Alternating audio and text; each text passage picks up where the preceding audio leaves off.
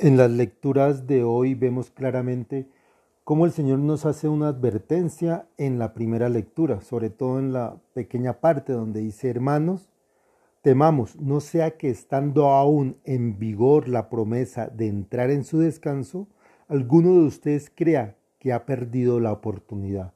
Nosotros constantemente tenemos la oportunidad de estar con el Señor, la oportunidad de aumentar nuestra fe, la oportunidad de sentirnos salvos con el Señor. Recordemos que siempre la santidad es acercarnos al Señor, reconocer nuestros errores, pero a la vez ver qué podemos hacer. Y ahí es donde tenemos que invocar siempre al Espíritu Santo para que nos guíe en nuestros quehaceres. Nosotros nunca vamos a ser perfectos, pero sí todos los días vamos a tener esas batallas espirituales, esas batallas cotidianas para lograr encontrarnos más entre comillas, entre la perfección de ser humano. De igual modo, en el Salmo eh, responsorial, el Salmo 67, en una de las partes dice, lo que oímos y aprendimos, lo que nuestros padres nos contaron, lo contaremos a la futura generación. Las alabanzas del Señor, su poder. Nosotros también todos los días debemos evangelizar, todos los días de una u otra forma debemos tratar de enseñar la palabra del Señor en nuestro trabajo, en nuestra vida cotidiana, en, nuestra familia. Nosotros debemos evangelizar con nuestro comportamiento, con nuestra forma de ser, con nuestra forma de actuar. Y llega el Evangelio, donde hoy en Marcos 2, del 1 al 12, nos muestra la escena de cómo unos amigos toman a su amigo paralítico para que el Señor lo sane. Pero ahí lo podemos descifrar en diferentes, de diferentes maneras. Uno, contar con buenos amigos. Esos amigos apoyaron, apoyaron a su amigo en el buen camino, porque también hay que entender que hay amigos malos, amigos nomás de momento. Los que hay que valorar son esos amigos que constantemente están a nuestro alrededor. Entra la camilla, hay mucha gente, pero la camilla la hacen entrar desde el techo. Eso nos enseña, esa simbología nos enseña que tenemos que buscar al Señor a pesar de las dificultades, de lo que vivamos diariamente, en los problemas que tengamos, no nos podemos desanimar y entonces debemos lograr tener al Señor, buscar al Señor. Ellos no les dio miedo de enfrentar la multitud y buscaron las posibilidades. Buscar siempre las posibilidades frente a la dificultad, contando siempre con el Señor.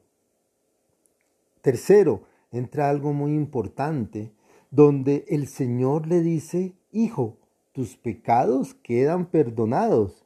Y mucha gente, ahí los escribas quedaron aterrados de decir qué capacidad tiene de perdonar los pecados. Pero ahí nos recuerda que el pecado siempre va a traer muerte, el pecado siempre va a tener enfermedad. Es un momento también de evaluarnos y decir, ¿qué tantos pecados hemos cometido en la vida? Sí, el Señor nos perdona nuestros pecados, pero también nos corrige y tenemos que pagar las consecuencias de esos pecados. Y a veces esas consecuencias son muchas enfermedades. A veces nuestro cuerpo está muy enfermo y a veces esas enfermedades vienen de las consecuencias de nuestras malas decisiones, de nuestro mal comportamiento en la vida. Tomamos mucho, una cirrosis, fumamos mucho, un cáncer de pulmón, nos comportamos mal, estresamos nuestro cuerpo, muchas cosas, o nuestros comportamientos, dañamos a alguna persona, cometimos un pecado, entonces la enfermedad es la consecuencia de ese pecado, pero a la vez es una purificación de ese pecado. Por eso el Señor le dice, hijo, tus pecados quedan perdonados.